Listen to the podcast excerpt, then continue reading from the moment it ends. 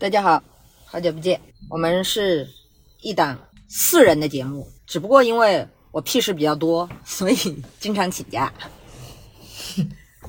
我们是一档嗯闲聊的节目，太久没有介绍了，其实我有点忘。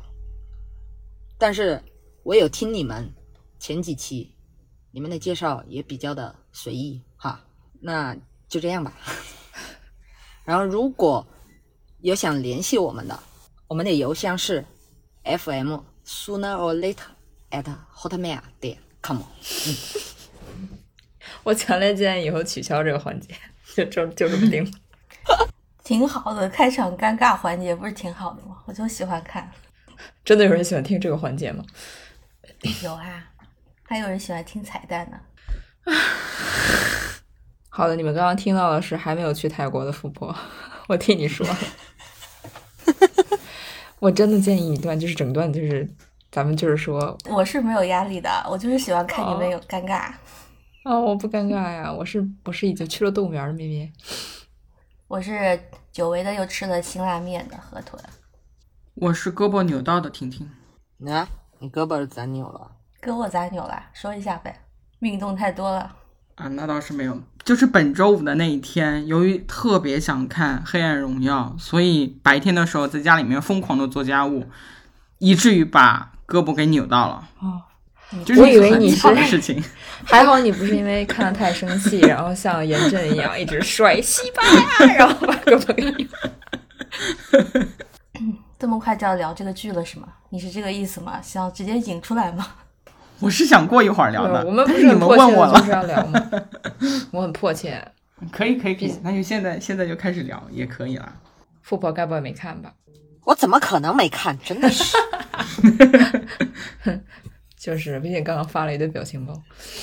就我再我我再忙，我也得把这个给看了哈。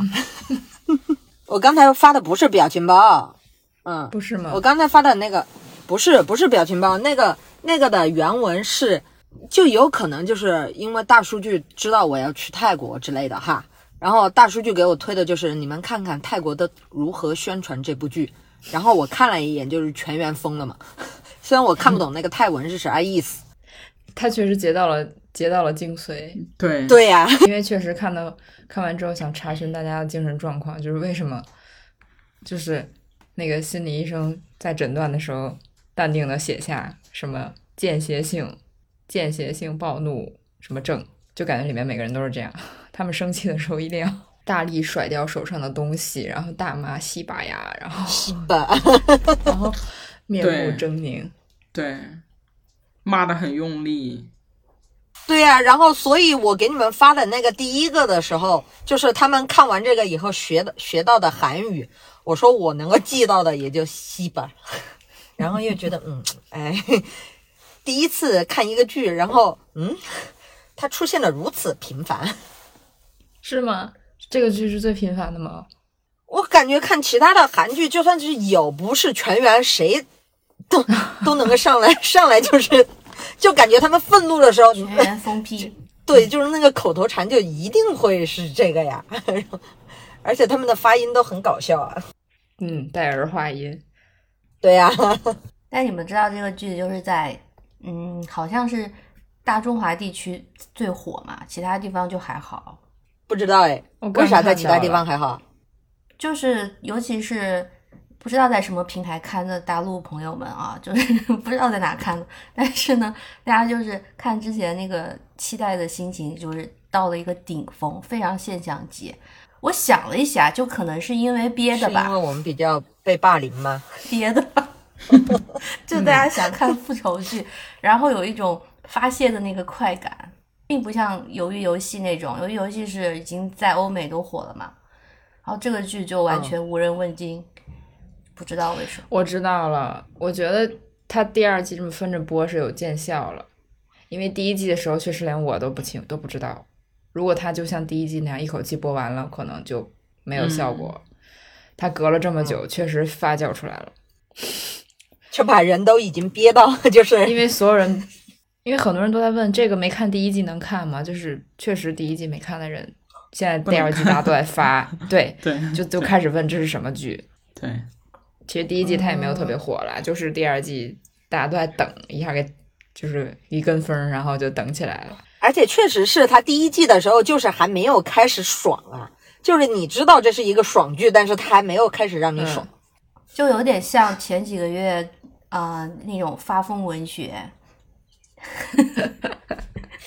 就是很多人沉迷于那个发疯文学的时候那种感觉。我觉得也有可能就是只有东亚人才能这么隐忍，然后就是少年的时候、小的时候没有办法爆爆发出来。如果是放在欧美的话，可能就是校园枪击案了，是只有东亚人复仇需要先考个编制，对吧？对啊，需要拿个文凭。搁欧美直接就复仇了，直接就动手了，对啊，直谁直谁还在那运筹直接就开始？干了。文化上也有也有一些不一样吧。然后还有就是可能游游戏，我觉得游游戏男性的戏份太多了，就是所以我看的时候嗯我就觉得一就还好。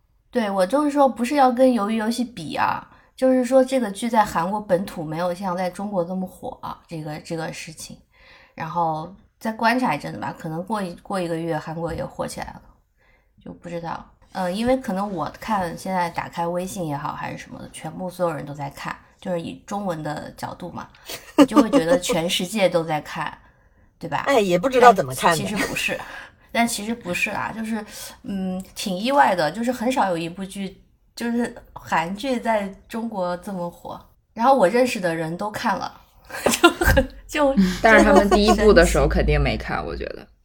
也看了吧？哦，毕竟我也是你们说了我才看的。对啊，就是就是那种，比如说，呃甚至没有之前没有看的，但是可能还有一个礼拜要开始播第二季的时候，也不知道为什么大家就开始在先看了网上，在网上有一嗯些就是宣传嘛，还是怎么的，说下周还有一个礼拜我们就要看了，然后那些没看第一季的人就去把它补了，就这样子，一个时效性的剧，就是不是不是那种嗯、呃慢慢看，好像都挤在这几天大家都看了，很有趣的一个现象。也确实上了不少热搜。嗯，我也是跟潮流看的，就是你们说了我才看的。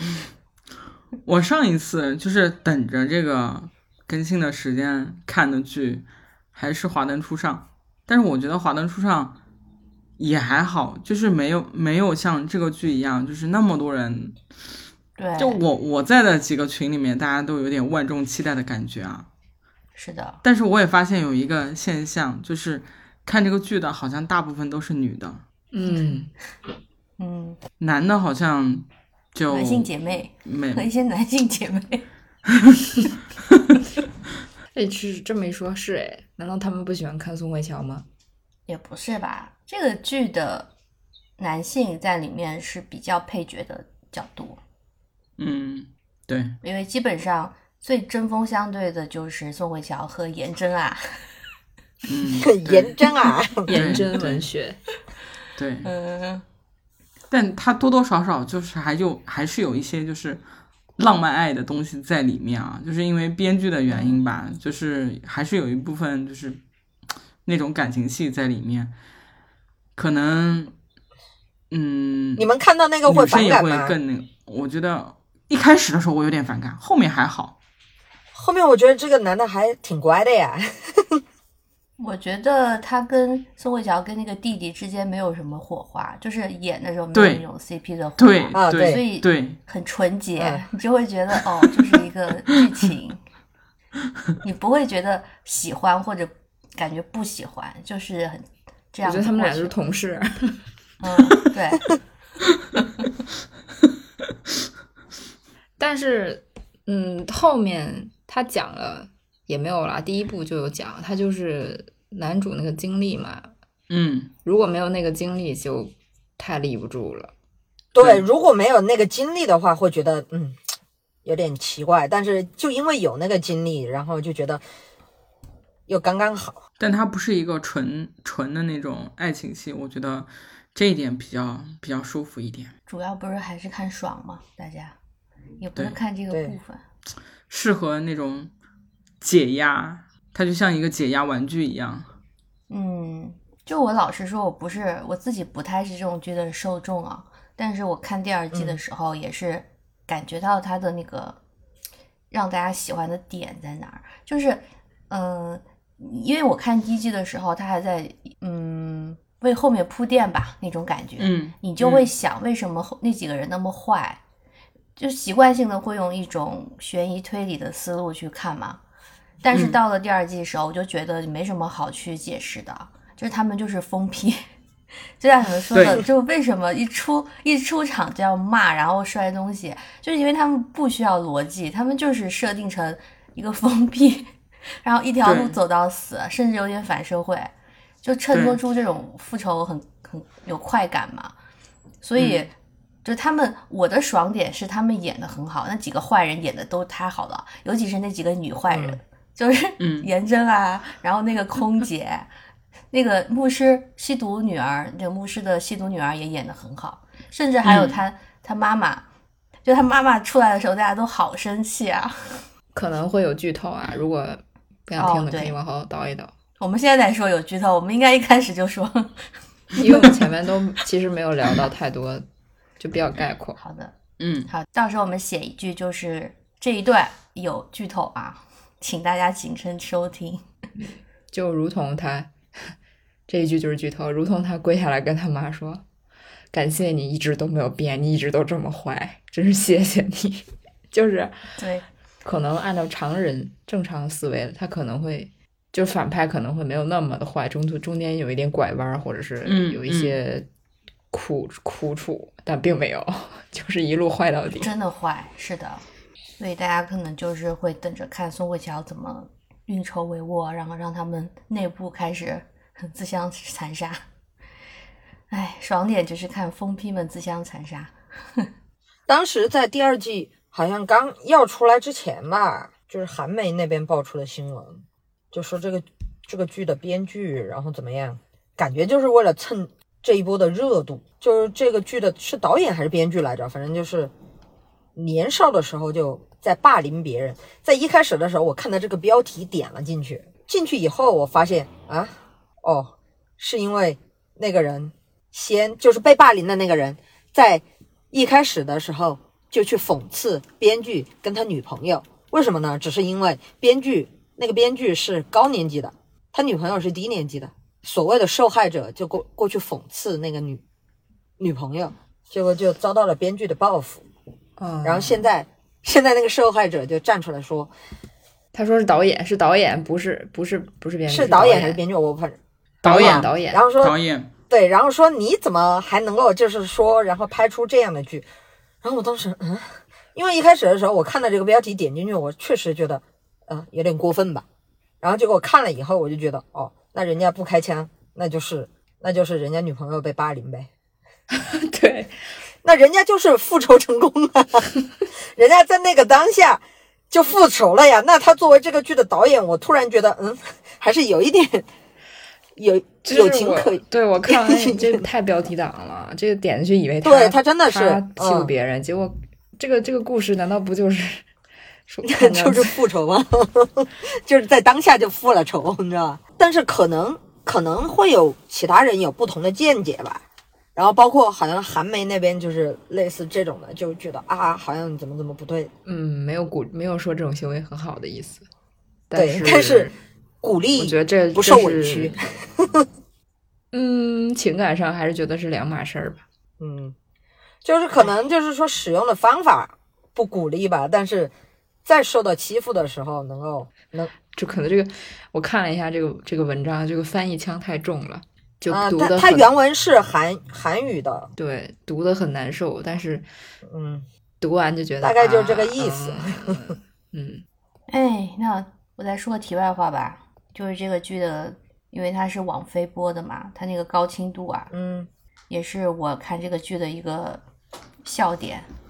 就是我第一季的时候，就是有拍屏幕给你们嘛，受不了它那么高清，嗯，它能高清到有些演员脸上的粉底印子，都不是说什么皱纹和毛孔了，你是能看见它那个粉底，还有就是粉刷那个刷子没有刷开，就是这样 精细。所以，所以有时候我就是看他们发疯的时候啊，在骂的时候，就是有特写嘛，就本来特写就已经很狰狞了，然后他那个脸上这个就要粉嘛，还是会被睁开一点，就是有点脱妆，就是这些东西我也是其他韩剧没有见过的，有点真实。因为我觉得韩国人的妆发是很认真的，他们很就是穿的都很精致，但那个高清的程度就像是，嗯、化妆师的肉眼都没有看到，但是摄像机给你拍出来了，就很尴尬。嗯，我觉得也蛮好笑的。然后宋慧乔皮肤真的好，就是她被这样拍，她都没拍出来什么但是她好像有，开滤镜吗？对对对，她是有一定滤镜的，还是挺明显的。其他人就是，我都觉得是不是加了锐化，因为看着没有，其他人应该是正常的。那就是一点滤镜都没加。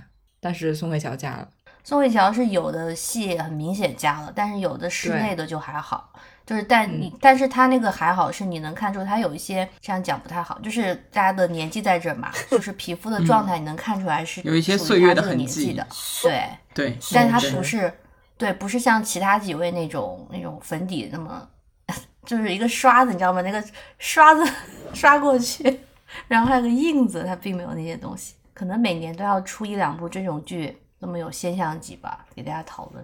然后我昨天晚上就是在豆瓣标记了一下，就是看过这部剧嘛，然后我就看到了有一个人在豆瓣上提了一个问，那个帖子的题目是问说那个女主和男主最后是一起去自首了吗？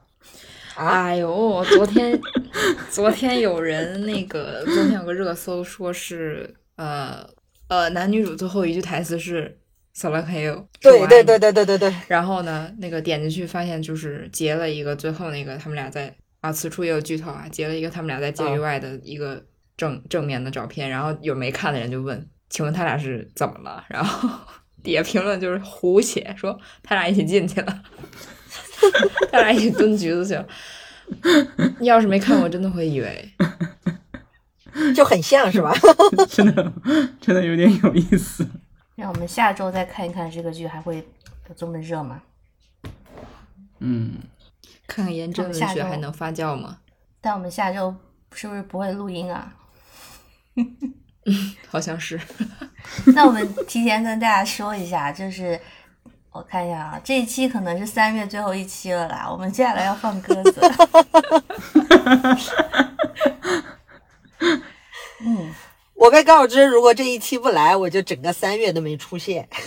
就是春天到了嘛，大家就是进行一些陆续的这个出行的活动，导致、是吧？线上的这个就搁浅一下，好吧？最近还有什么事吗？嗯，我看了，我我看了《保你平安》和《毒舌律师》，刚刚看完《毒舌律师》，本来这俩都没打算看的，就是听名字就是那种，就是你不看任何的信息，光听名字就是感觉是那种国产片儿，但其实还行，就是可看吧。呃，《保你平安》看的我还怪难受的，虽然它是一个喜剧，因为它是讲网络暴力的嘛，然后导演是大鹏，可能有一些人有些偏见，但是我也觉得就是挺还挺好的。大鹏的那个文艺片我还没看，当时呃疫情期间上映的时间特别特别短，就没赶上，之后找来看一下，叫《吉祥如意》，我觉得。你们可以有机会看了，然后河豚的话，你就 等资源吧，那个估计不会上映了。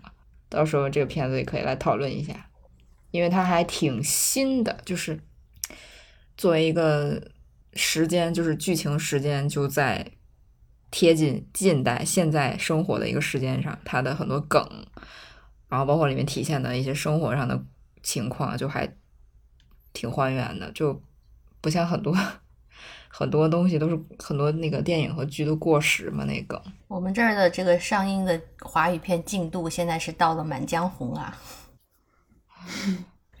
大家觉得恍然隔世。我在想要不要讲《毒舌律师》的剧情。你可以讲一下，我有一点点兴趣，但是嗯，最近没有找到合适的时间去看。我本来是没想看的嘛，然后是朋友看了，觉得还行。我一看评分儿，现在应该是多少？七点八吧，就还挺高的了。嗯它其实是个港片，粤语的，就讲也是一个爽剧，就是这年头儿大家可能对爽片儿的评价就是会比较高。哎，主角是不是那个？林呃林子华是叫这个吗？我不是很熟悉啊，我我是一个跟香港文化脱节脱节的人，我根本就不认得他。黄子华，对不起，黄子华。他之前他之前那个什么脱口秀什么的，还对哦，七点六分，还挺我反正叫林子华，黄子华，因为我的生命中没有 TVB 啊，也没有这些，所以我就是不太不太知道这些人。我只认得里面其中一个人，就是，而且我到现在才知道他的真名，因为我只记得他的脸，就是林保怡。读心神探林保怡你都不知道，你怎么回事儿？我怎么我我不知道他叫林保怡啊，我只知道我只知道这个人，我知道他这张脸，我知道他演过很多季，我也看过，但是我不知道他叫林保怡。就是一个律师，就是一个律师，他一开始就是很不得志，然后经历了一些事情，一个案子让他翻身，然后这个案子有一些波折，然后呢，他就维护了这个啊司法的正义，以及是就是在我跟你们这么跟你讲吧，可能特别像逆转裁判，整个就是一部逆转裁判，太逆转了，整个剧剧情的发展，然后证人的证词，证人的就是你知道，逆转裁判很容易是你请来的那个证人，他就被你给逆转了，对吧？嗯，然后在法庭上不停的反对、反对、反对，然后 battle 就这样。嗯，嗯，这么看你是不是这么说？你是是不是很有兴趣？我还好啊，因为我之前我们这边是提前上映的，就是一月份就上了吧，但我当时没有时间去看嘛，知道这个是什么样的，就不会有说，哎呀，本来觉得没有期待什么的，就平常心，就还是会去看的啦。嗯，我就是这样可以，看，嗯，嗯，但是这个会不会有有？很浓的香港气息？你看粤语原声那是很挺浓的，对于我来说，嗯，你让咩咩评价这个真的是咩咩就很局促，它没什么场景哎，它大部分就是在室内法庭，然后那个案案子现场没了，没有太多的别的东西。你可能会对他们的，就是可能会对香港法律要稍微熟悉一点，会看得更爽一些吧。像我就不是很熟悉他们那些流程，我就会有疑问，我我就会有疑问，为什么他们不先这样再这样？然后，但是其实他们的流程是，只要找到一点证据就可以去上庭。我以为是要确凿的证据，就是一切都准备好，然后到庭上跟人家 battle。但其实他们是一有一个稍微很有反击点的证据就去开庭，然后就一点一点往前推。我不确定啊，反正这个剧是这样的啊，这个电影是这样的。嗯，嗯，嗯，感谢咩咩这一段非常干的案例。是因为是因为香港那边是英美法系的那种法律体系嘛？嗯，就是用我朋友的评价，就是它就是一个爽片儿，你不要去仔细的想里面的很多细节和逻辑，以及它的这个叙事的这个这个故事线，你就把它当成一个爽片看，就挺爽，就是这样。好的，好的，懂了。嗯，可以看，但不是必须看，好吧？嗯，因为现在也没啥可看的，就是在上映的这两部可以去看。嗯，嗯讲完了。我跟你说逆转裁判，我昨天开始哦看《重启人生》了嘛，然后呢，这个剧，啊、也要哎不叫剧透吧，就是一个简介，它本来那个上面也会有写，就是说一个三十多岁的女生不小心意外去世之后，面临一个把人生重过一遍的那种选项，这样一个故事嘛。然后呢，他就会回顾他年少时候的一些场景，比如他小时候就玩逆转裁判，然后他的游戏机被老师收了，就是很好笑那个剧情。我看的时候，我觉得这个剧大家可以看了，然后他们马上就要结束了，是可以开始看了。它很短，我本来想着说是不是慢慢的看嘛，但是呢，因为它现在到第九集了，就是它一共是十集，我想说现在可以看了，但是感觉要看好几天，可是其实很短，就是基本上一两天就能把它看掉，所以我建议大家等到它第十集出来之后，全部一起把它看掉，也是很好看的一个剧。想必大家都有有所听说啦，对这个，就之前肯定、嗯肯定已经有很多人在说这个了然后我就是我是其实他第一集、第二集的时候，我我有同学他们就在看嘛，然后就跟我说，一个他的剧情简介是一个三十三岁的单身女性，他们就跟我说，哎，你看金水定位到你了。我说，嗯，好的，好的，啊 就开着玩笑这样跟我讲，然后意思就是，呃，这是一个状况同样的啊，跟我这么讲。我说好的，好的，好的，我会看的。但是我一看，哎，才两集还是三集，我说那就要等到后面吧。然后我就等到，对，现在第九集了。结果昨天真的一口气就看了三集，我是忍住了没有继续看哦。它也是很顺畅，好的，我就是等这部和《最后生还者》等他们播完，一口气看。哇，那最后生还者就是另外一种风格了啊。反正最近我看了各个群里讨论的大概就是这些剧，一部分比较嗯偏、是的，偏国产韩剧，就讨论这两，就是先讨论《狂飙》，然后讨论这个，然后比较偏日剧那边呢，就一直在说重启人生，重启人生，听多了就记住了。嗯，确实好看的。感觉日本很少拍这种这么算算科幻了吧，都就这种架空的，我感觉他们拍的现实题材比较多。没有啊，像那个《世界奇妙物语》就都是这这种的啊。啊，《世界奇妙物语》是一个单独的派系，对，我就说它其实很日嘛，就是很日本的那种，很日系，你一看就是这种感觉，就是这种类型的。就是你说它是科幻吧，它也没有到那种高科技科幻，它是有点奇幻，它不是走那种嗯什么太空路线的，嗯它就是哎，突然今天有一个什么事情，啊、谁神隐了，或者是谁有一个机缘巧合就能预知未来了，他是这样子的科幻，日系科幻。嗯，我好像没怎么看过日系科幻哎。哦，我知道了，我看过，就是那个什么非正常死亡，类似这种。对呀、还有一个片子，就是那个《网络迷踪》第二部出了，谁还记得第一部？我记得。好像有点印象。这个第二部居然比第一部评分评分还高哎，就是那个我看过没呀基本全程用屏幕在拍摄的。嗯，对，对，我已经不记得第一部的剧情了哎，它那个反转都反的太多，我都已经忘了。好的，近期的影视剧讨论到此。我最近看的东西就没有什么好推荐的了，因为我要去要去的那个是普吉岛，然后就会给我推很多那个普吉岛的一个，我看他们都在打卡之类的，然后我就看了一下，发现他们是看了一个剧，然后我就去把那个剧给看了，然后那个剧是一个 BL 的剧，男男，啊？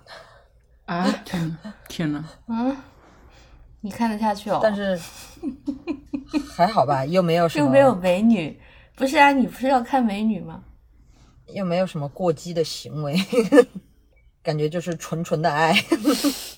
因为它景比较多，就好奇，后来才知道这个剧当时好像还挺火的。我看泰剧都会有点出戏，就是我听泰语，我真的有点泰语啊，泰语的那个口音呐、对然后啊，我真的他们那，一下子就啊、不是讲这个歧视这个语言啊，就是真的，他们嗯只要一说萨瓦迪卡啊，那个卡啊，那种就觉得 认真不起来。就像我那天跟咩咩说，我没有办法非常认真的听台湾腔说案子，因为咩咩因为是很严肃的一个东西，是吧？对，因为咪咪说他会听，还是我跟他讲的吧。一开始就是有台湾女生做那个讲案子的播客嘛，哦，我说其实我没有办法很长期的听他们用台湾腔在很认真的跟你说一个恐怖的案子，就是会觉得，哎呀，小时候你可能听，你可能听独，就是一个人独自讲好一些，就他自己自述。但如果是两个人一边聊一边说，就就哦，好机车哦，就这样的呀，好机车，真的很干呢。就是有那种综艺感，对吧？对不起对，吧？这是我我尽力了。对，那那生活上还有什么分享的吗？各位，我本周没有发生什么特别的事情，非常琐碎，就是上班下班那些。昨天天气挺好的，所以出去了，但是今天又开始下大雨。嗯，说到这个天气呀，哼，给你们发一张图啊，就是说到这个天气呀，你们可能不知道，哦，最近前两天北京天挺好，是吧？哦，嗯，今天挺好的，前两天那是真吓人呀。哦，是吗？昨天晚上掉了几滴雨，那可以点播一首歌曲，它的名字叫《下沙》。就如果你不幸穿了白色的衣服、嗯或者浅色的衣服，哦，深色也不太行，然后又不幸淋了一些雨，身上会有泥儿吗？会的，就还挺吓人的。这么夸张？嗯，为什么为什么觉得这个时间就是有点吓人呢？就是按理说往年这个时间段 啊，你们懂的，啊，就是会被治理的 挺好的。然后今年就不知道怎么了，就嗯，嗯，而且那天就是气温高达二十五度，怎么了？这是怎么了？今天又十三度了，嗯，今天比较正常。哎我昨天其实也去带孩子了啦。在美国的话呢，其实每周可能都会带一下小孩，就是毕竟是家人嘛，就是会聚会。但昨天呢，其实也不算带小孩吧，因为是很多人，所以我们出去走一走的时候呢，就是有挺多大人去管孩子的。然后我就觉得天气挺好，所以到了那种小孩玩的，就是公园里面嘛，不是有他们玩的那种，那叫什么？滑梯那些东西啊，就是那些设施。对，然后我就在旁边的一个椅子啊，我就在那边坐着放空。然后我觉得这个天气真的很适合出去，不要在家里待着。但是，一下雨，就像今天，就还是不要出去了，好难哦。对，你不是本来还准备去海边的吗？对，就是我说这个好难哦，就是本来富宝去泰国了，前往泰国，我就想下周我也去个海边吧，然后我就开始扒拉那个地图，就是看一下，哎，哪里可以去。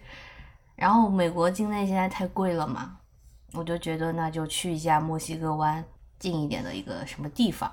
就在差点快定的时候呢，看了一下天气，那就是下周天气也是寒潮。它那个寒潮不是说冷到什么呃冰冻的地步啊，就是大家想象一下秋冬天的海边，你你想你去海滩，它下雨，那是什么？那还不如不去嘛。所以我就觉得那算了吧。但我们这种上班族呢，又只有周末有空，所以就是很尴尬，好难。你想去了，你还得看那个天气，然后天气好的时候不一定是你有空的时候，这就是人生啊。社畜，是啊，嗯，哎，但其实那天跟朋友聊天，他就说，嗯，飞来飞去这种生活，现在啊，很多人就是你，你连收拾行李都挺难开始的。我一想，好像也是，就是有时候我看我同学吧，他们可能就想去一个什么周边玩一下，比如说去苏州，就很近嘛，但是约跟别人约好像都一直约不上，然后好不容易去苏州了，就会变成什么上半年唯一一次出行，就最后你纵观一年，就大家可能都是这个样子，就说起来都是哎去哪儿去哪儿去哪儿，但是对。大部分的社畜最后嗯，真的出去就是屈指可数。对，我不是我不是听你们前两期的节目嘛，嗯然后你们有说说到，我听到婷婷有说到那种报复性的出行，嗯为什么明明都喊的没钱了，还报复性的出行？我觉得那不就是我吗？是这样对号入座的吗？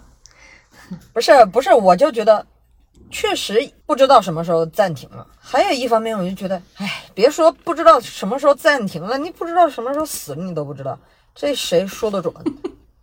呸呸呸呸呸！能好好的享受当下就享受当下吧。虽然就是说我出去，然后导致我这段时间就异常的累，但是也好歹还是出去了。要不然的话，就只有累也没出去，好像也不对。所以我觉得现在报复性的，你们别说其他的了，嗯，你说什么北京、南京、成都不也一样吗？哎，今天不是还有主题吗？是啊，你聊回上一，你可以聊嘛，你反正你上一期没在。对呀、嗯，你多说一点。我觉得成都也是一个，就是确实还是旅旅游城市哈，很明显很明显的就是被那种流量热点炒的东西，就真的哪儿都是太容易对最近的很实实时的一个热点就是熊猫嗯对吧？啊这是算是一个最近的一个热点，对吧？嗯，确实可爱啊！啊、不不不不不，它被牵扯出来之前的一个热点，牵扯出来是要关注熊猫回家嘛？嗯啊，看那个是真的很惨。嗯然后我发现我看了那一个视频以后，它就会出现更多的，然后就开始推荐熊猫。那个事情我没有关注，因为很我一眼就看出那是他想让我关注的，所以我就不关注了。就是炮制的一些东西、啊嗯反正惨也嗯惨也是真的惨吧，就那一只，就看那个现状肯定也是惨，但是过多的就不多做评价了，因为我到后面嗯，这个就不过多的说，我想说的是 可爱的那一只。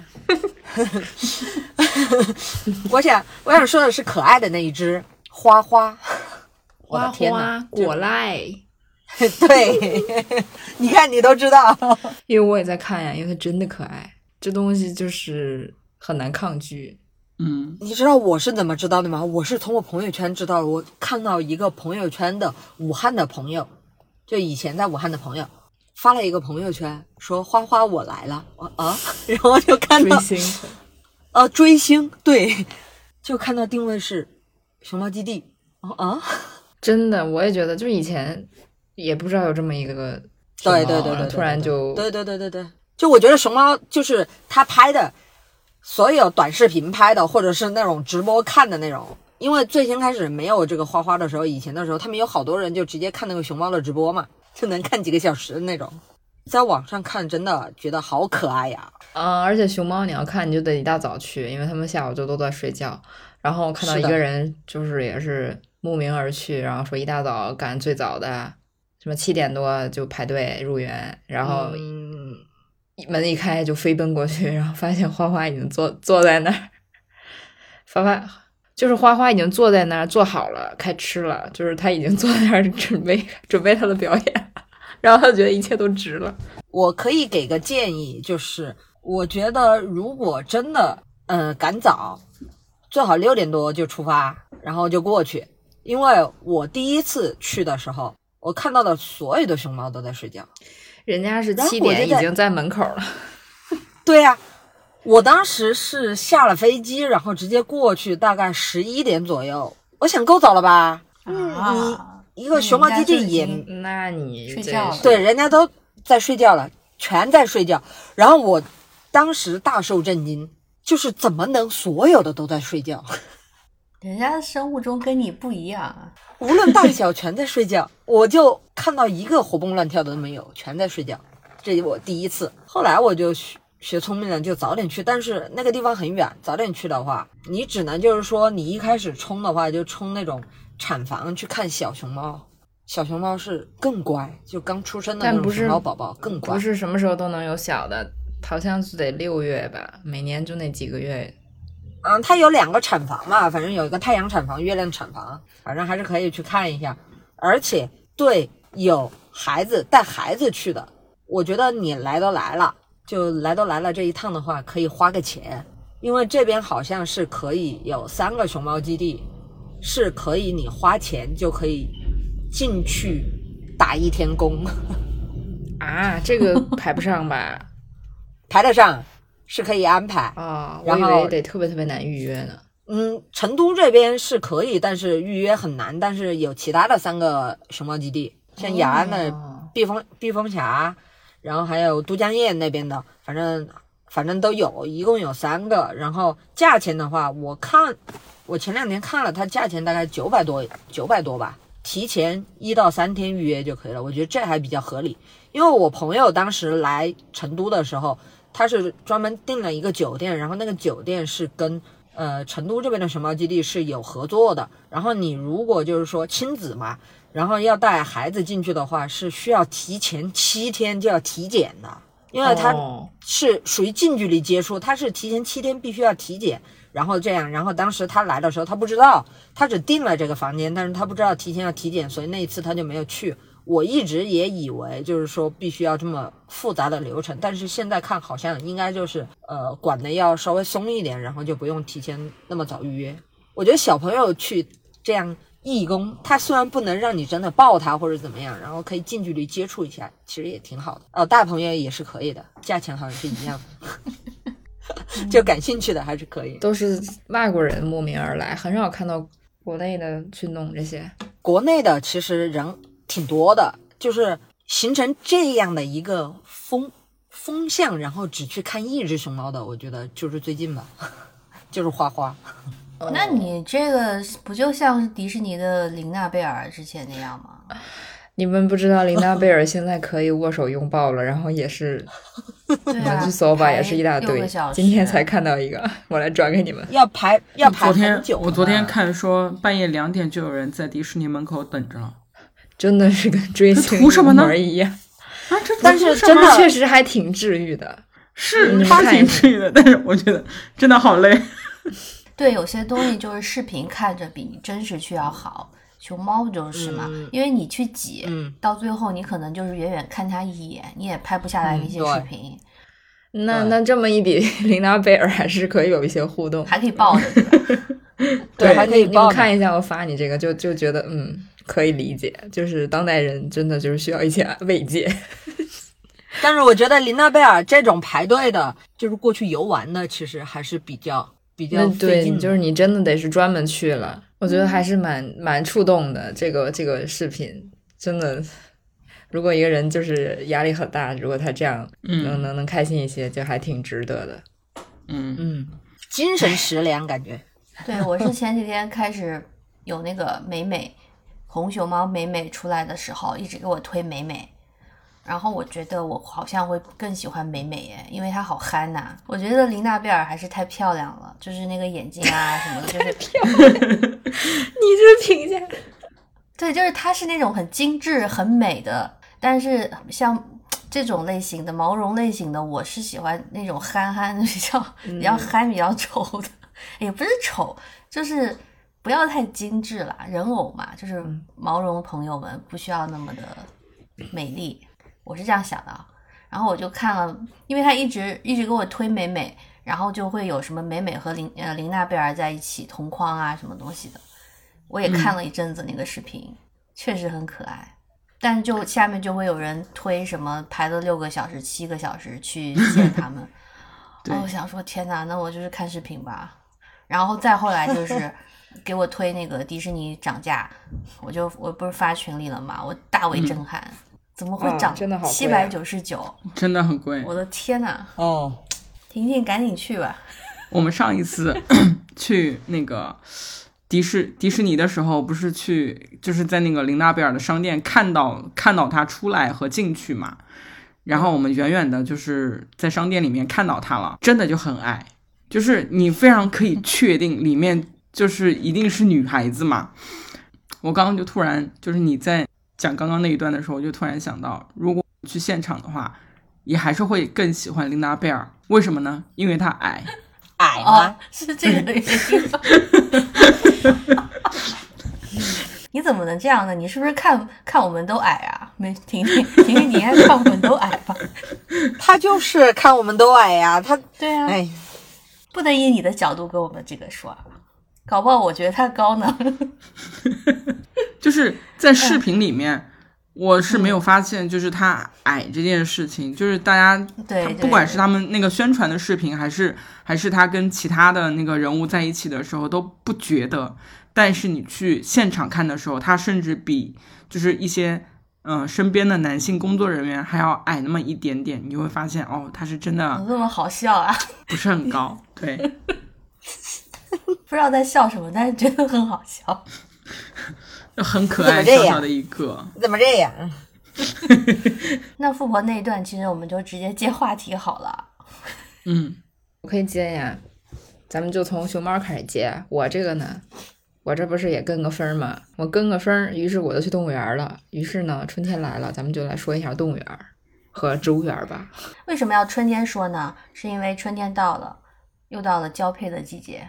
有什么地方可以看可以看交配呢？那就是动物园了。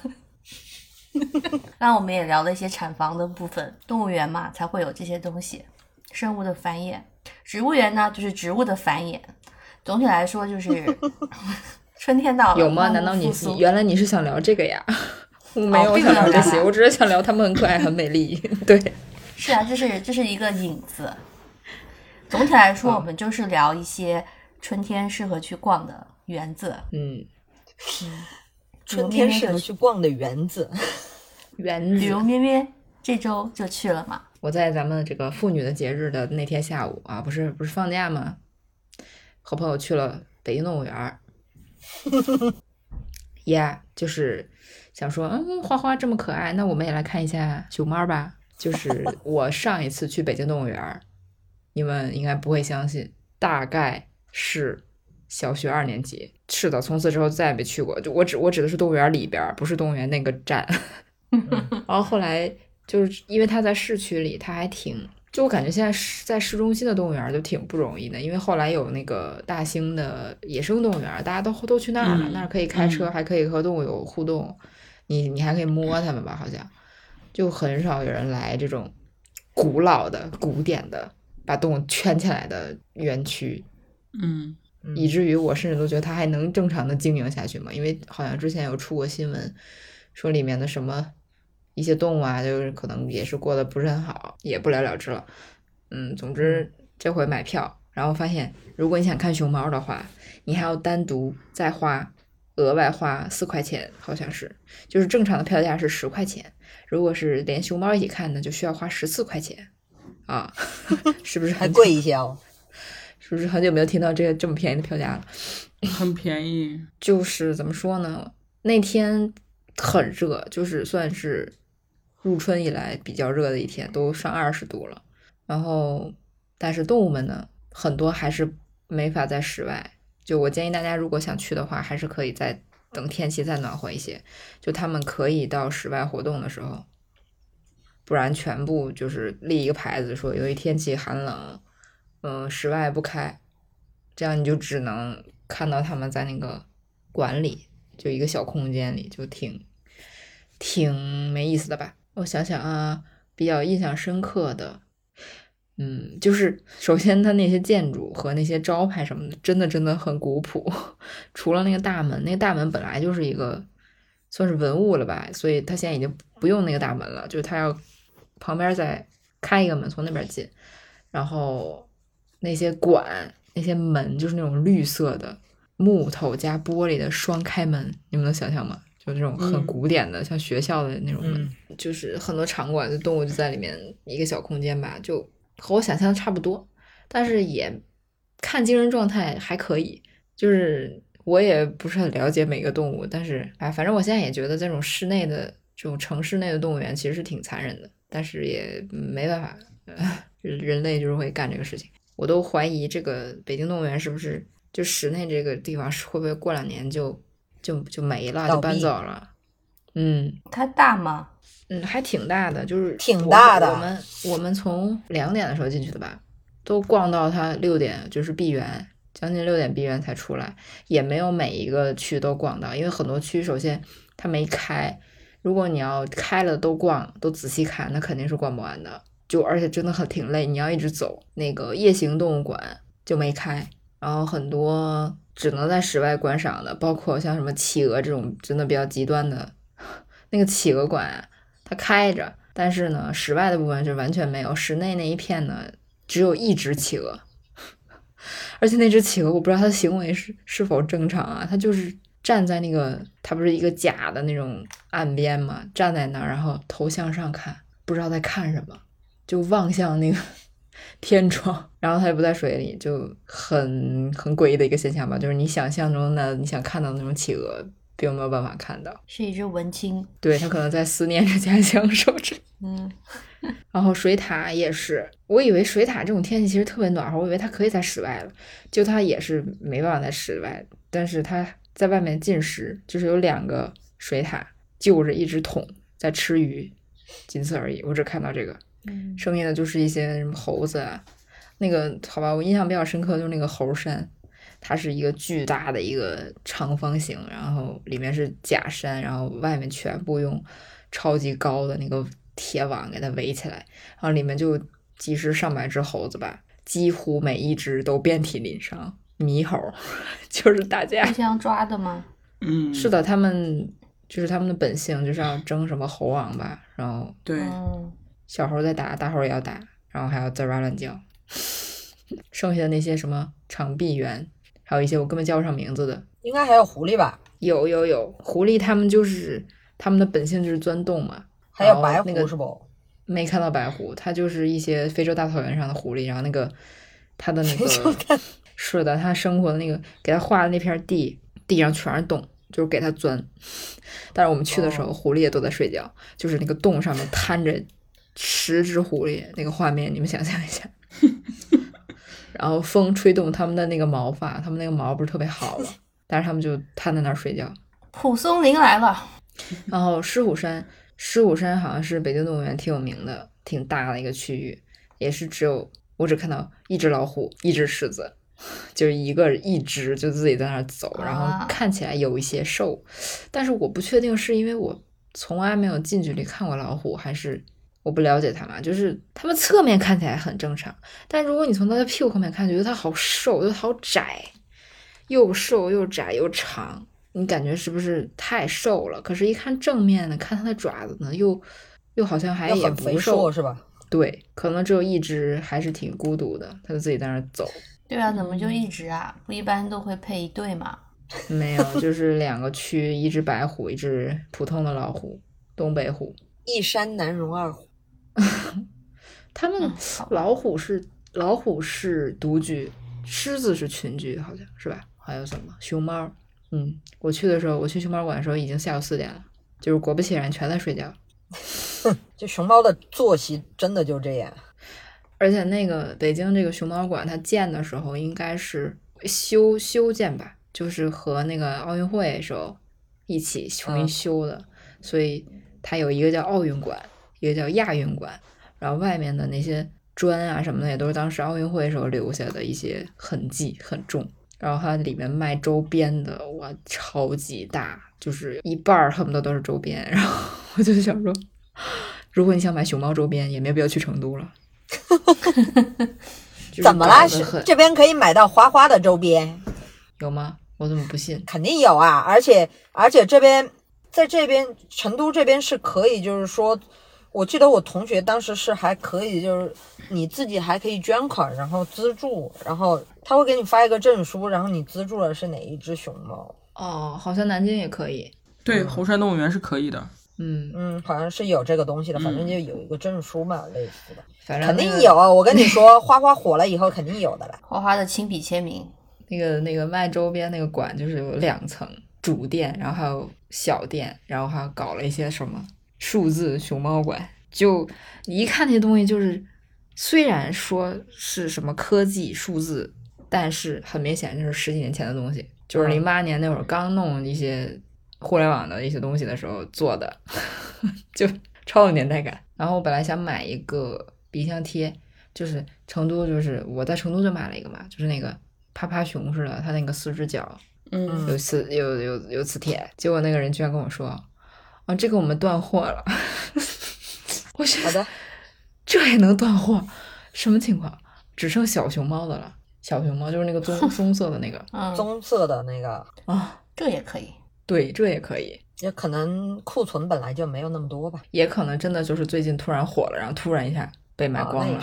大家对熊猫的这个追捧啊，真的是永远不会变。国宝嘛，我觉得，嗯，做的特别特别可爱的，我还目前没有发现，就是这种熊猫的周边做特可爱的，我目前没有觉得哪一个特别好。嗯，好像有一个牌子，呃，它专门生产那个一比一的小熊猫，然后分什么几个月大的、几个月大的，就是完全一比一复刻，从手感到体型到毛，然后但是一只就是要上千块，就不是一般周边店能买到的，就是你要定定做定制那种，要等好久的那种，大概做出来就是一个真的花花。我还是觉得视频中的熊猫最可爱。你的想法是没错的，视频中的熊猫肯定是比实际看到的要可爱的就多，对，包括你照那个照片呐、或者是做成都不一样。边，对，都不一样。嗯，视频里面你怎么看都觉得可爱，对，然后，然后我自己的真实的感受就是：一，每只都在睡觉；二，怎么这么脏啊？就是他们会滚泥泥潭嘛，然后就对黑了，对，棕了，不是黑了。对，因为不是因为肯定没有一个视频一直怼着熊猫屁股拍，但我但我是真的很羡慕现在的小朋友，你不管怎么样，跟我们小时候比，他们现在都是能去，确实不是一样啊。动物园都很成熟了。无论是熊猫基地，可能我们小时候有了吗？它已经有了吗？我我也不知道。就是那时候消息也应不应该好像是有，好像是有。对，但可能没有现在这么的旅游化吧。还有动物园，你我听咩咩说，北京动物园其实感觉每个城市都这样。市中心最早期的时候，可能那一批嘛都会建一个动物园。然后我小时候其实一样的，就是你偶尔会去上海动物园嘛，但那个时候的感受也不好，因为第一个就是没什么动物，就是那个时候的动物没现在多。还有就是，我是觉得好像全国人民都会去，就是那时候国内可能没有几个大的吧，所以你假日的时候会遇到好多人，还有什么旅行团，整体来讲就是很挤，然后动物园还很嗯臭，对，所以我其实小时候也是就低年级一二年级的时候去过，然后就没有去了，因为你会觉得在如此拥挤的情况下，闻着臭味去看那一两只很疲惫的动物，就感觉不是很好。我去那天是虽然是说放假，但肯定是不是周末还是平日，但人比我想象中还是多，就挺多哦小朋友的，就是看起来暂时不不太会倒闭。是的，我也是后来上大学的时候，跟我同学有一次是又一次去过那个动物园，我就觉得很不一样了。就那个时候中间也是隔了有十年了吧，就当时不知道去哪儿嘛，就想说选一个便宜的地方。可能现在每个城市市中心的那个动物园都不贵了，因为好像都会在郊区建一个大的，什么野生动物园，所以市中心那个就有点像公园的性质，有些动物应该都不贵。我们当时也是没钱嘛，然后还有个原因就是大家那时候正在中二的拍照，就是拿相机 在那边拍照，所以就觉得去动物园可以有一些东西可以拍。然后那次去，我的感官整个就是不一样。虽然它也像面面说的，可能一个什么虎园就一只老虎、两只老虎那种的感觉，我现在不记得了。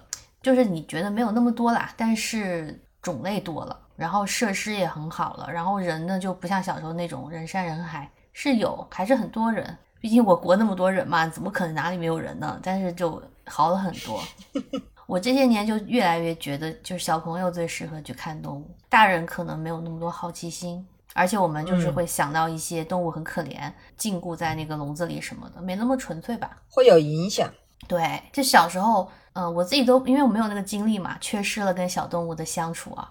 但是你现在去动物园看见那些小朋友都好激动啊，无论是看动物还是水族馆，他们都是一个个特别好奇。我觉得去动物园看动物和看小小朋友 是两件很开心的事。就是看了动物真的会就挺治愈的。反正如果对，植物园是另一种治愈，但动物是那种，即使它环境可能没你想象那么好，但是呢，你你透着玻璃和网看它的时候，所有人趴在那儿，然后啊动了动了，就很开心，就是它动了你就很开心。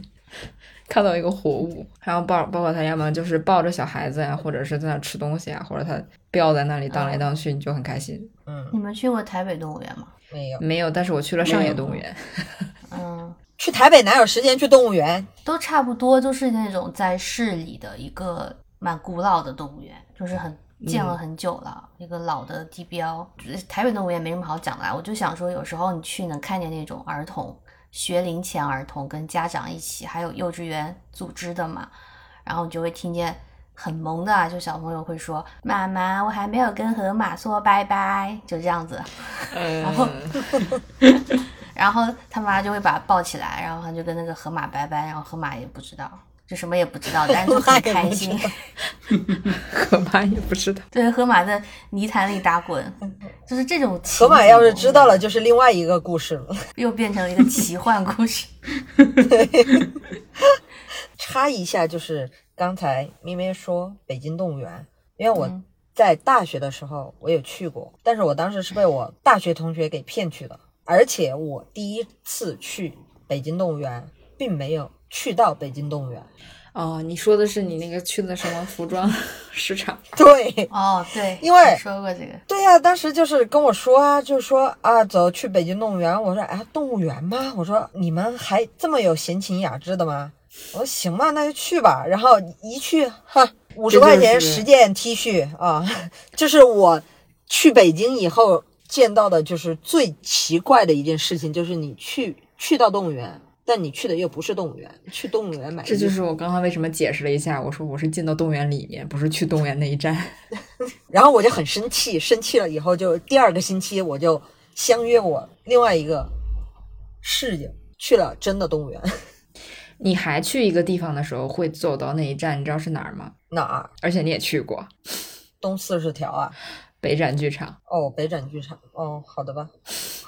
因 为我想的差不多，河豚可能不知道北展剧场是什么地方，河豚也不知道东四十条是什么意。对我为什么要知道呀？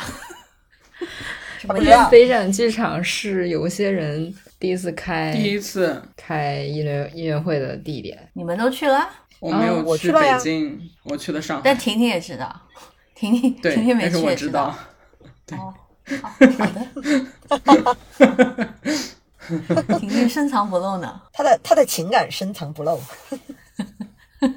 哎，是的，我们今天才得知婷婷生日礼物的这个故事，对呀、都已经生日过了半年，妹妹不知道，才告诉我妹妹。不知道，明明你错过了，等一下，等一下对我等着你们讲呢。那你们现在讲了，跟你讲吧。那你们现在是不想给听众讲了？对对对，对对对对，不好说不好说就就不好说，啊不好说啊，这个东西不好说，不好说。你不知道，刚才我就在呼喊你，你知道吗你不？是很讨厌吗？那肯定是这样，我们一直都是这个样子。我在那个那个叫我们之前聊天中大骂西巴，然后，然后我就我就说，你怎么还不来？我不想一个人面对他俩，他说不想跟我们俩讲话了。就已经到了这种程度了，你知道吧？对，啊，这么夸张？对，很夸张啊，很夸张。他说会被会被我们俩气到。哎呀，我们现在已经讲到这，然后我们的这个没关系，我现在我现在和听众感同身受，你们就假装我，你们就假装这个节目结束之后我也不知道就好了。西班牙，居然不告诉我西班牙。现在去动物园，现在嗯，你是我知道的，就是除了去看花花，然后现在这个年龄还单独去动物园的，因为我觉得自从我的同学有了孩子以后，聚会的地点或者是我跟他见面或者怎么样，行程中总会有动物园、水族馆，因为带娃。对我还是会单独去的。好的吧这，样吧，那就推荐大家，就是想必大家都是很久都没有去过，那就推荐大家，如果机会的话，就在近期挑一天去一次吧。可以去一下。嗯，其实真的会真的就是你长大了以后，跟你小时候那不一样那种去动物园的感受是不一样的。那我来给大家说一下国外的动物园吧。欢迎收听河豚带我们看世界栏目。接下来有请我们的主播，驻外记者，感觉你需要像严真一样发表一一段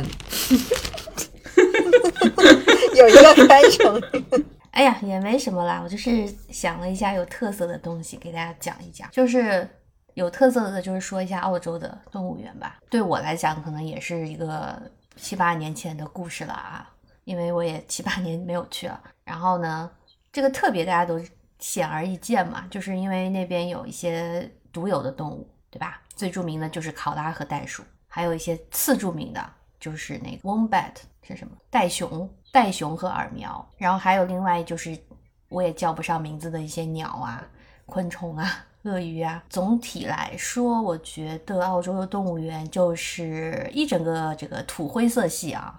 但是以上的动物全部都不好看，都是灰不溜秋、土里土气的。然后你们刚才说熊猫睡觉这件事情，我都没好意思说这个考拉睡觉这个事情。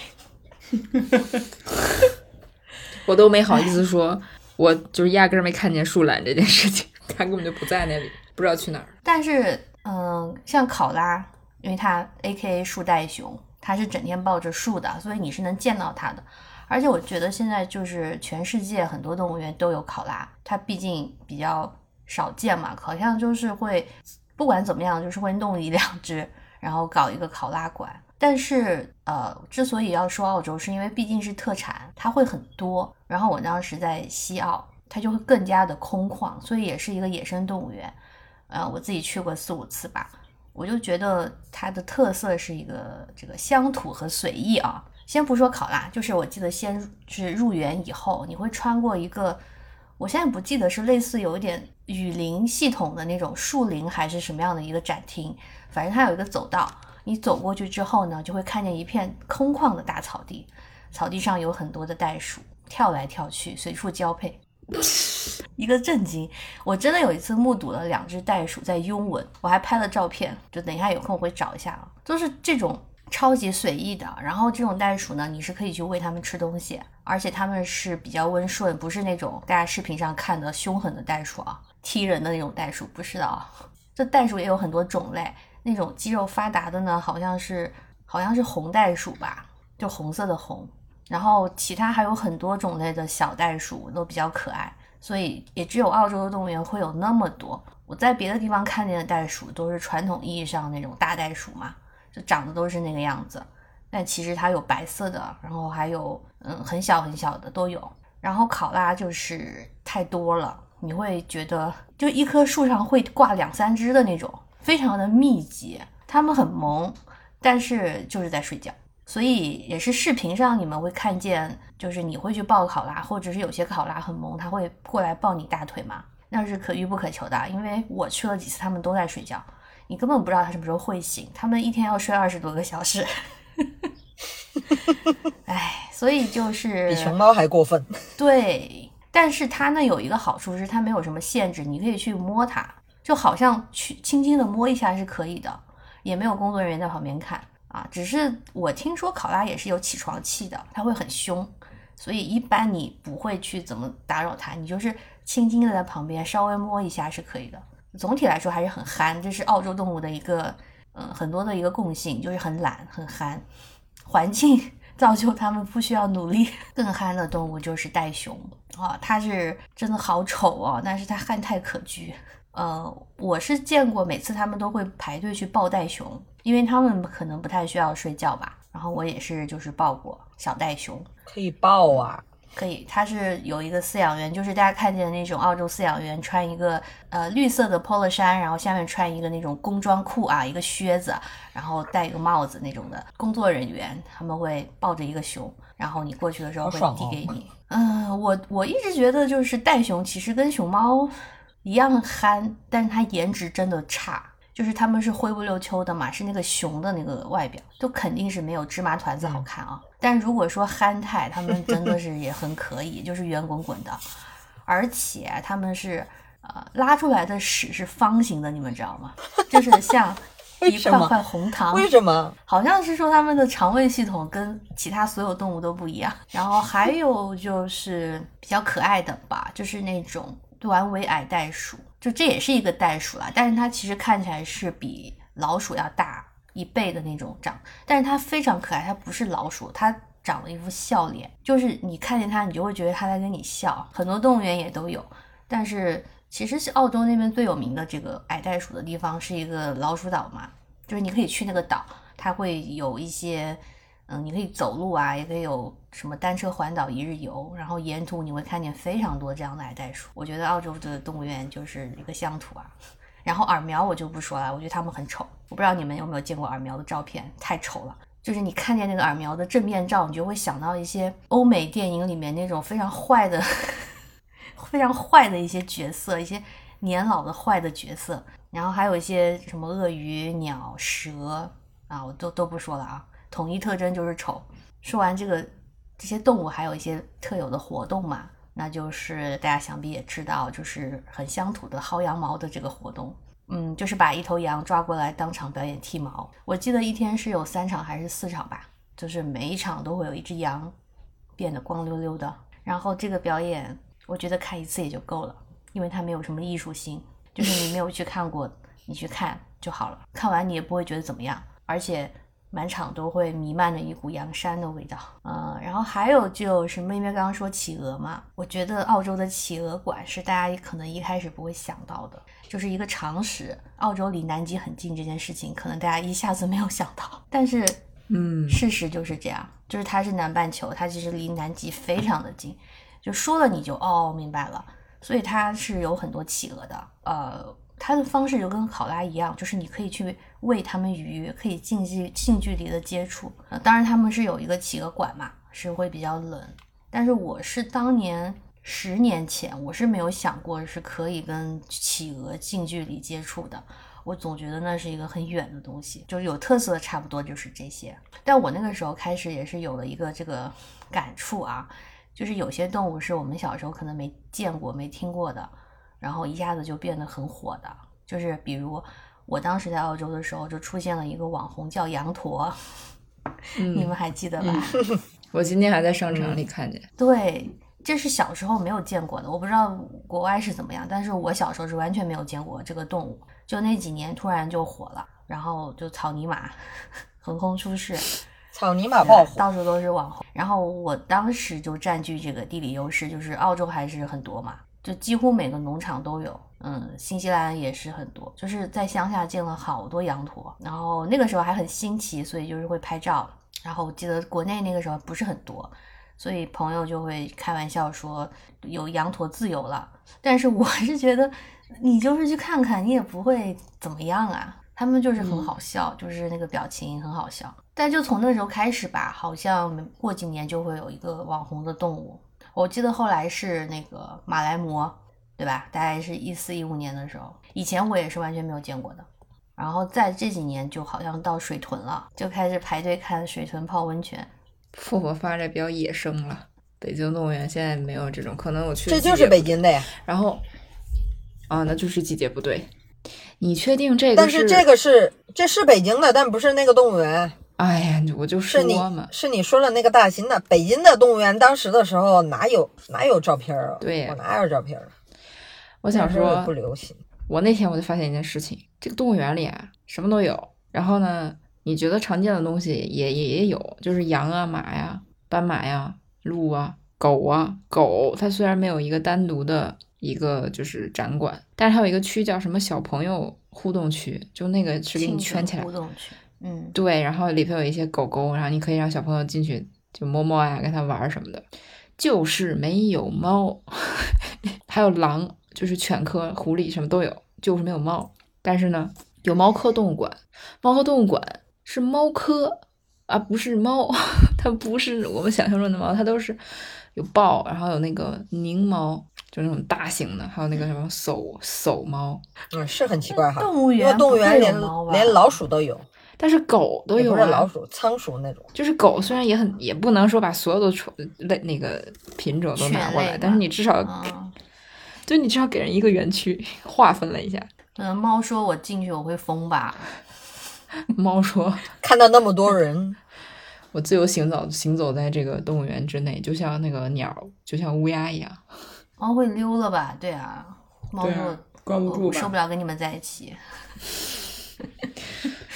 这么一想，应激了，还挺特殊的。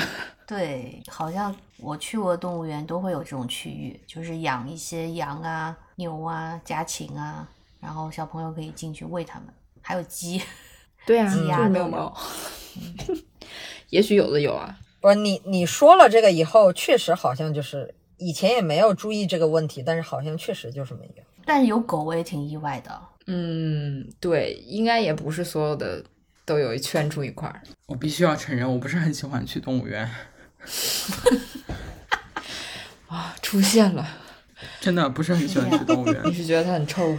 嗯，洁癖来了。处女座 就处女座。对，一个是就是味道很大，二个有不知道为什么就是有一点怕怕的。明明就是隔着隔着笼子，但是我就是害怕。哦，你有有一些有一些本能上的那种害怕。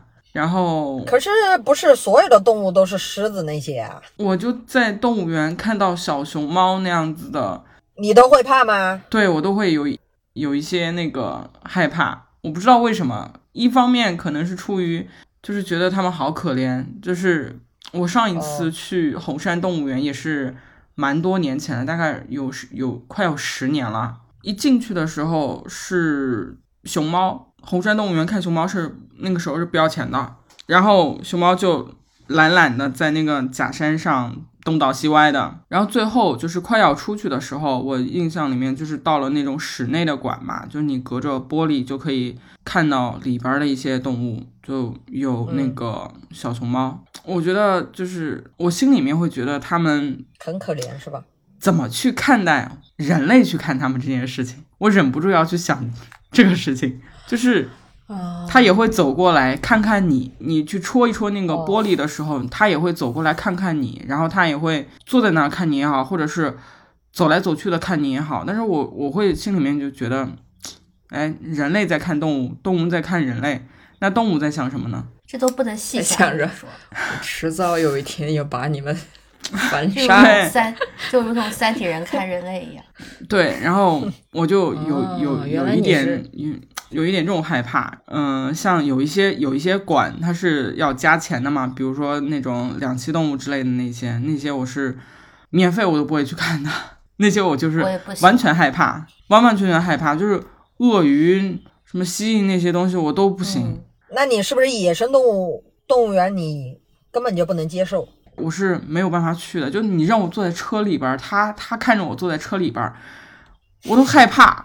婷婷不能去非洲参加那个动物巡游，你是怕那种人和动物在一个空间里的那种空间感，你不能他怕那个不同物种。对，对啊然后就是熊猫的话，因为我我之前去那个四川那个大熊猫基地嘛，它是一个大家去过的话的，对，它是散养的，它像一个公园一样，嗯，你你就进去就逛公园都可以，你它嗯你你想看它，但你未必能看到它，对吧？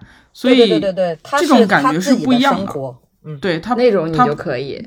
对，那种相对来说好一点，但是熊熊猫它自带那种属性嘛，也会让我就觉得还好。一九年的时候吧，一九年好像是清明的时候，我们一家出去玩儿，就是在那个浙江那边误打误撞去了一个那种动物园里边儿，然后那个时候春天嘛，然后就真的是看见好多好多动物发情，在交配。当时我心里面想的是，怎么这是我花几十块钱门票就能看的东西了？对呀、就不由得也发出了一些感慨，对非常震。撼，非常震撼。嗯，说到就是你来成都了以后看到的那个熊猫嘛，嗯，那我想再再给一个建议，就是如果真的你是想看熊猫的话，哈，而不是奔着网红而来的话，其实大可不必在成都看熊猫。就是你到了成都以后，去到 底下的那种雅安啊，或者都江堰，也可以来没去过，也，可以来北京动物园的奥运馆。反正反正雅 雅安的我是去了的，然后雅安的那一个我去了以后，它那个熊猫，嗯，更近哦。那那婷婷可能不行，但我觉得成都的熊猫还是有一种就是多的感觉，就像你在澳洲看考拉，真的好多啊，也就是一样。那那那些真正的熊猫的家乡是雅安那边，对啊，我就说，就是我不是说成都啊，就四川啊，就大家去四川啊看宠猫的那个感觉，就是它是特特有的一个动物嘛。因为嗯。其实现在全国各地动物园都有熊猫了，但是你就是觉得它们很落寞，就可能一只，然后已经是比较老的，还在巡演，都是可能这几个月 在某个省的动物园，就四川的你就能感觉到它是真的是生长在这里的家族。对 对，就是他们很自在，嗯，不一样的。我是有一点不想去看，比如说在别的呃省份或者是城市的动物园看熊猫馆，你觉得他们好可怜，就一只年纪很老的，然后可能皮都往下坠的那种老老年熊猫，然后在那啃竹子，脏脏的，你觉得很可怜。那种还是挺惨的。对，嗯，你在你在这边看的熊猫，你就觉得，哎呀，他们过的这才是生活，真的是生活，啊，这是我就想要的躺在那儿开始，就是躺在那儿开始吃，吃完了以后转悠几圈，抠抠屁股，然后就是这种，你知道吗？对，抠抠屁股，还有很多人尖叫。对，悠闲。然后，然后很多人尖叫，哎，他想搭理你们，理一下吧。嗯，不想了就直接的转过身，然后给你们看一个背影，然后给不是给你们看个背影，然后背影都够你们在那尖叫半天。我觉得他们嗯自带这种光环，真的是就不一样，不一样。跟在，因为我没有在那种动物园，我去到北京的时候好像没有看到，我不记得了，记不清了。我好像就除了看那种小熊猫，就刚出生的，就我我我我发的照片给你们看的那种小熊猫刚出生的那种是隔着玻璃的，其他的全是我觉得他们就是放飞自我。我当时去那个熊猫基地的时候，小熊猫就是每个人有一张毯子嘛，然后把小熊猫放在嗯上面给大家看。其实就是看到他们都不叫睡觉了，他们本来就在那儿睡觉，然后你就看它，嗯然后看到十一点的时候，他们就会被收进去。对对对，所以一定要上午的时候，然后他们就是在那排着对一个、两个、三个，然后这样还睡同一边的那种，是，然后就是被安排的看，安排给你一对，被安排。然后会被收走，很好笑。呃，然后不能不能大声尖叫，然后不能闪光，反正就是各种还给你提要求，然后你就只能看，而且它是一个过道，你就必须要往前走。如果人多的时候，你必须要往前走，你不可能一直停留在那个地方。婷婷说些别的园吧，植物物园呢，圆明园、颐和园。或者对，或者是你其他的园，哦，其他的园里面，婷婷说植物园我也不行，因为我有过敏。是 过敏是我吧？我好像还没有去过那种，就是真的叫植物园特定的园是吗？啊，对，植物园没有去过，哎，我不知道为什么。我前几天想想到我们这个主题为什么没有想过，因为感觉挺好聊的，就是全国各地好多园哦，可以逛的园嗯。有好多。就以我们的地点来讲，像咪咪你就是有圆明园和颐和园，然后感觉婷婷就我们江浙沪有很多园林，园林对，富富婆湖北有物流园，姻缘呀，樱花呀，神哦。物流园，物流园是什么鬼？不好意思，就是对那个湖北有些刻板印象。武汉有樱花呀，现在正是樱花季吧？那你不是武汉大学的那个樱花？有专门的樱园，我还带明明去看这个去看过姻。缘说的，我们就以为是那个姻缘。哦，嗨，嗯植物园那些的话，在那边也挺那个。嗯，植物园我喜欢那种，我去过，其实我也没去过几个了。各种但是我花上次去武汉，有逛了一下武汉的植物园。我最喜欢那个热带的那种温室那个馆，哦，就我很喜欢那个大嗯棚，因为它在一个棚里，基本上所有的热带的植物都在里面。但是我那天去的时候，就是太阳下山了，它没有热带的感觉，它有点阴森。哦 然后它那块都是自然光，所以就是太阳一下山就，我觉得我是看太多那种照片了，就是之前 ins 上那些那些热带植物啊，然后很多人去那儿拍照，然后很多人把它买在买回家里，就是好像在家里摆一个热带植物是一个很流行的事情，现在。在欧美确实挺对，然后比如那个火烈鸟嘛，也是对对 flamingo。对，这 是一个潮流。我不知道，可能是因为我是我在北方吧，就是对南方那种温热的那种感觉就很向往，就很喜欢看那里。因为其实确实是那种环境才有更多的植物。你北方这么冷，你植物肯定没有那边丰富啊，要不然热带雨林，热带雨林嘛，所以就就很喜欢那种生态环境。然后我也很爱看那个，刚才婷婷说她不敢看两栖动物，我反而爱看，就是我很喜欢他们那个给它造造的那个那个缸。那个景观就会给它搭一个出来，我很喜欢那个小他们那个小家，我觉得像一个缩小版的热带雨林，你不觉得很好看吗？很多人在办公室也会弄那个，那个那个植物还好，那但是配上那然后个动物就不行了。就是弄一堆弄一堆植物，然后弄一些水泵，然后在里面养一只小青蛙。婷婷就什么看我我是对那种蜥蜴什么的我是不行，我也不行，青蛙可以，青蛙还好，其实蛙也不行。嗯，也其实也不行。蛇是完全不行。对，嗯，蛇我也不太行。仓鼠你们行吗？行什么东西？我可以仓鼠，哦，那肯定可以啊。那仓鼠又不一样了，你不需要给它搭景，嗯它只要一个跑步机就好了。我应该不出意外，下周就是近期会去一趟植物园，跟我妈去。其实我们小时候，我们虽然跟你比是南方，但是我们其实也没有这种这种植物园。我我小时候印象的植物园就是露营地，我不知道现在怎么样，但是当时大家很就小时候小时候的因为小时候他会说这个是植物园，但其实不是，就很小了。我说的是小学那个时候啊，就大家很流行带着一个什么吊床或者帐篷去那个植物园里，就也不是露营，但是你是在户外嘛。那个时候的真的设备比较简陋啦，不会有现在这么多的，就它是会有比如说梨花、桃花这样子很户外的那种植被，就一片一片的这样种起来的。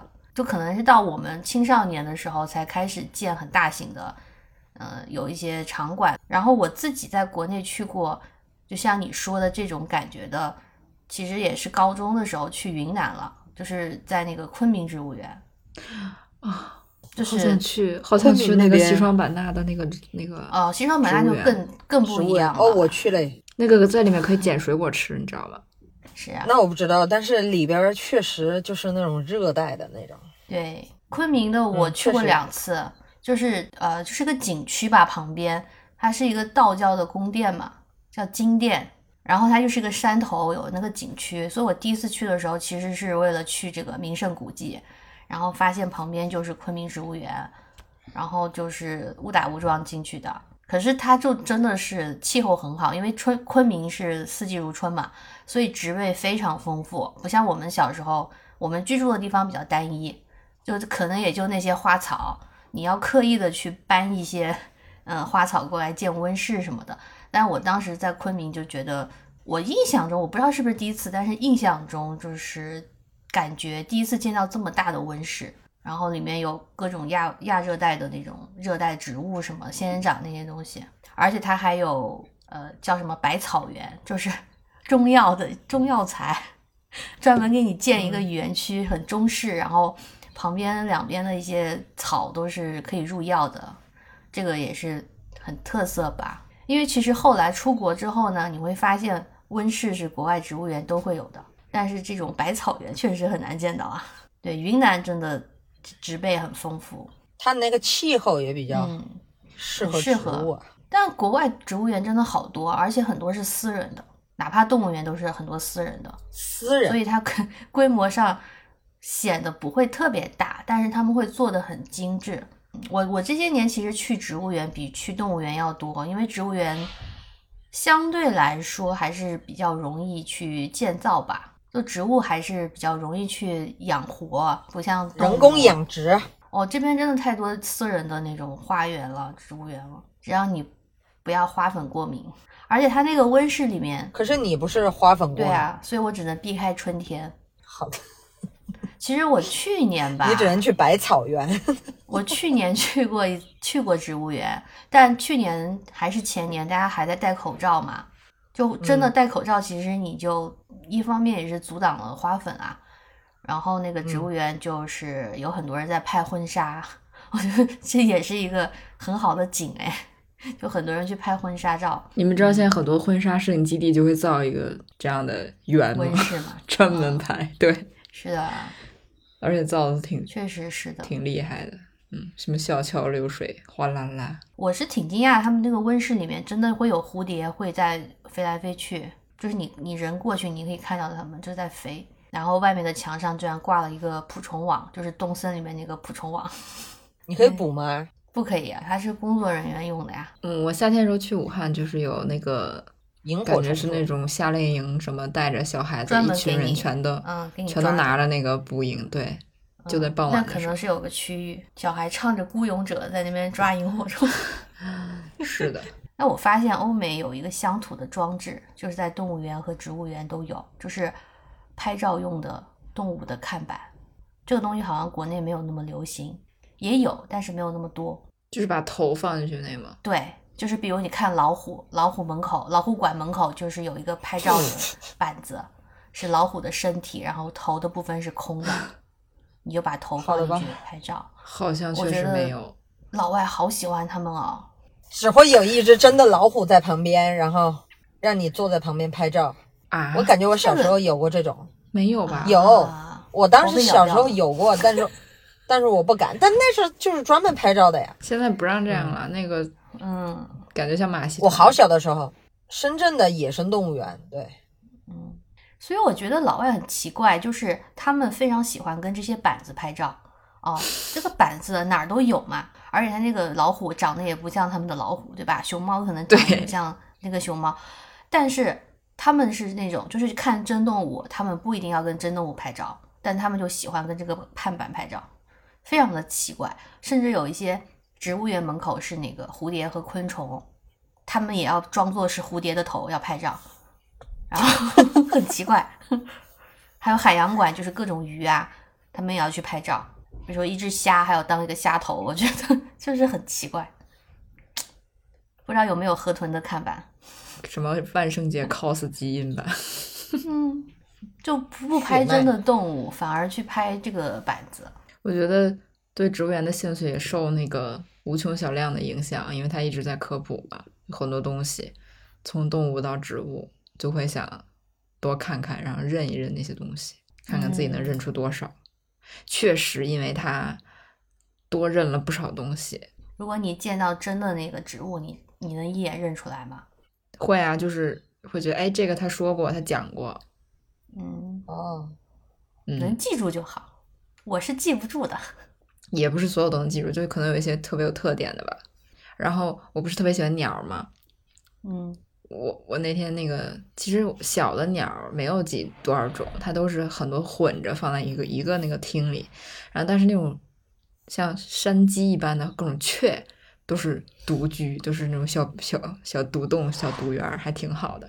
然后其中有一只，它的它是金色的，它的头发头发帘是金色的，就是你刚走进那个馆，你从特别远的地方就看到有一个房间闪着一撮金光，你就会被吸引。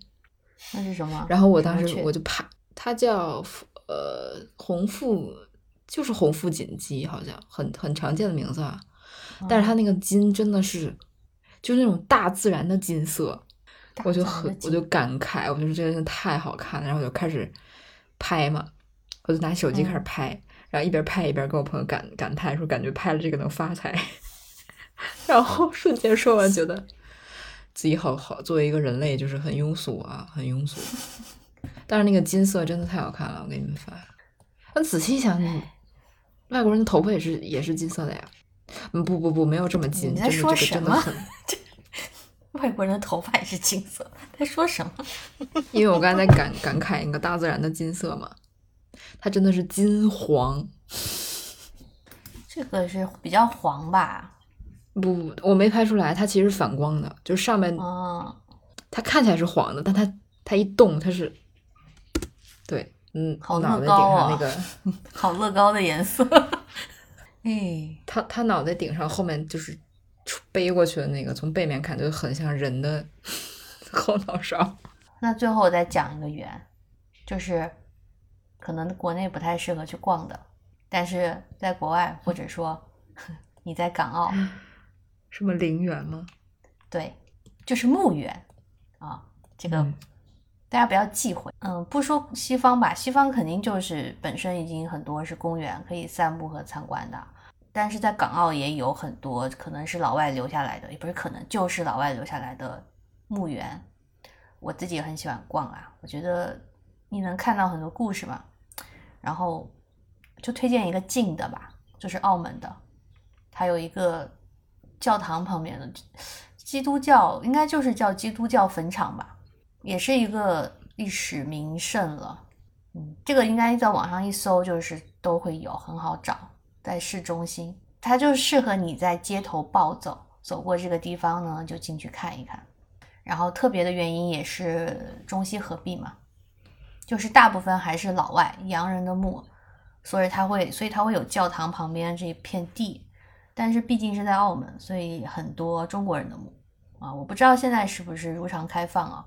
反正我当时去的时候，一切都很随便，门口就有一个保安，就是可以随便进出。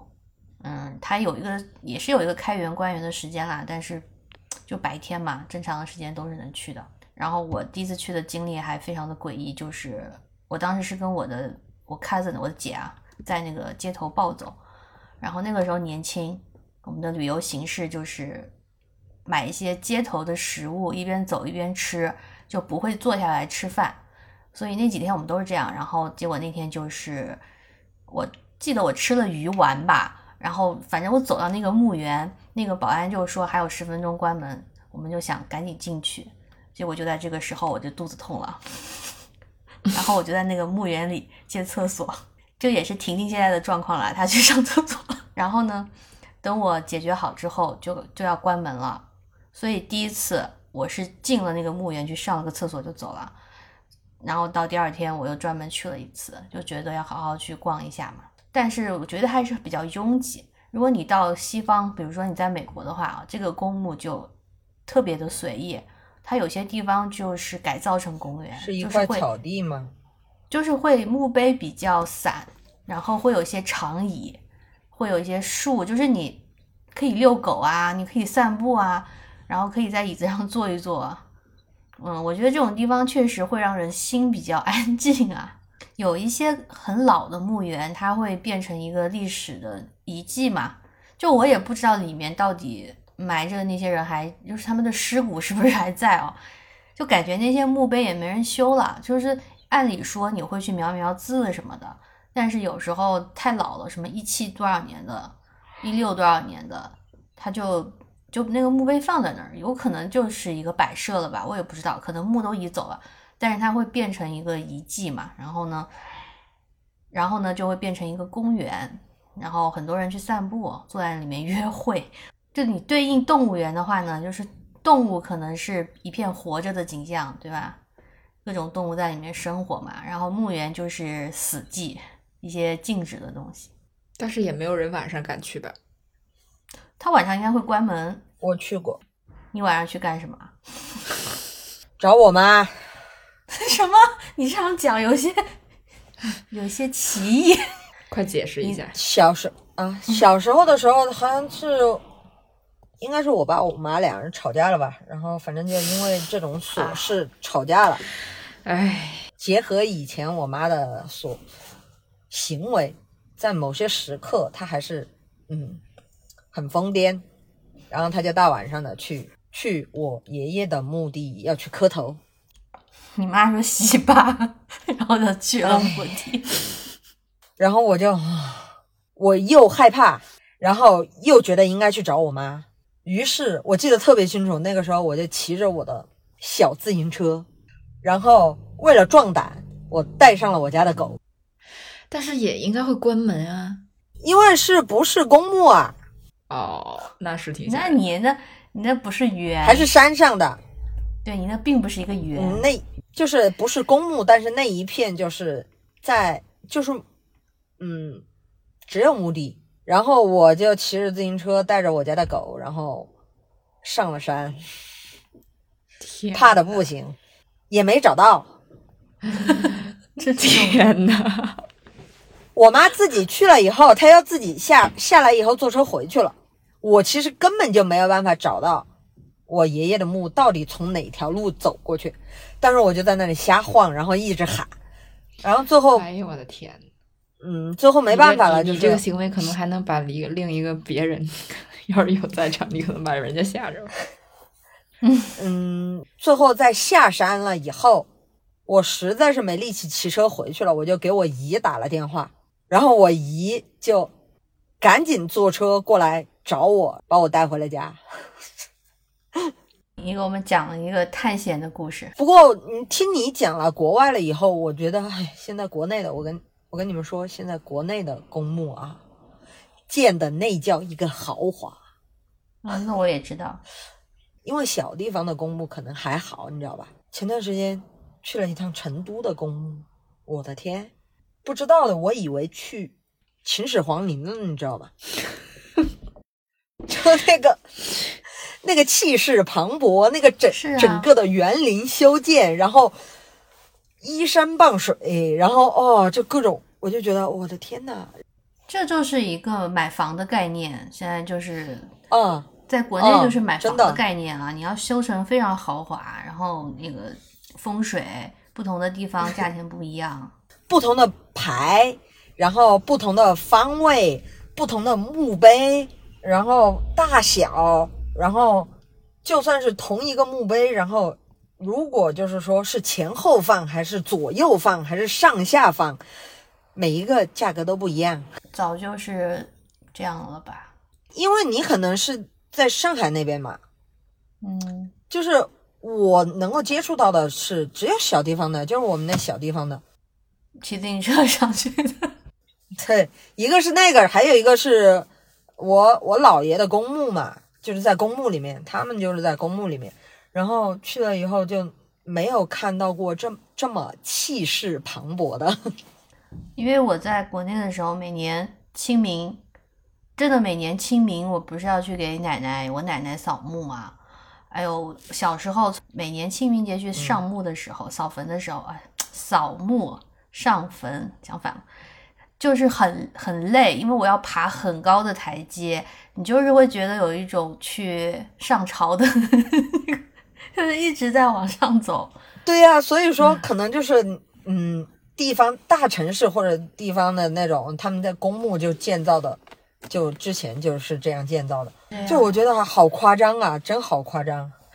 我我我万万没想到，因为国内建成这个样子，所以它不会让你觉得可以去闲逛啊，它就是很严肃，对对对，非常的肃穆，然后有一种嗯皇皇陵的感觉，你不会去对真的就是皇陵所以我就是说，对，在国外的话，你你它是个公园，你可以去看的。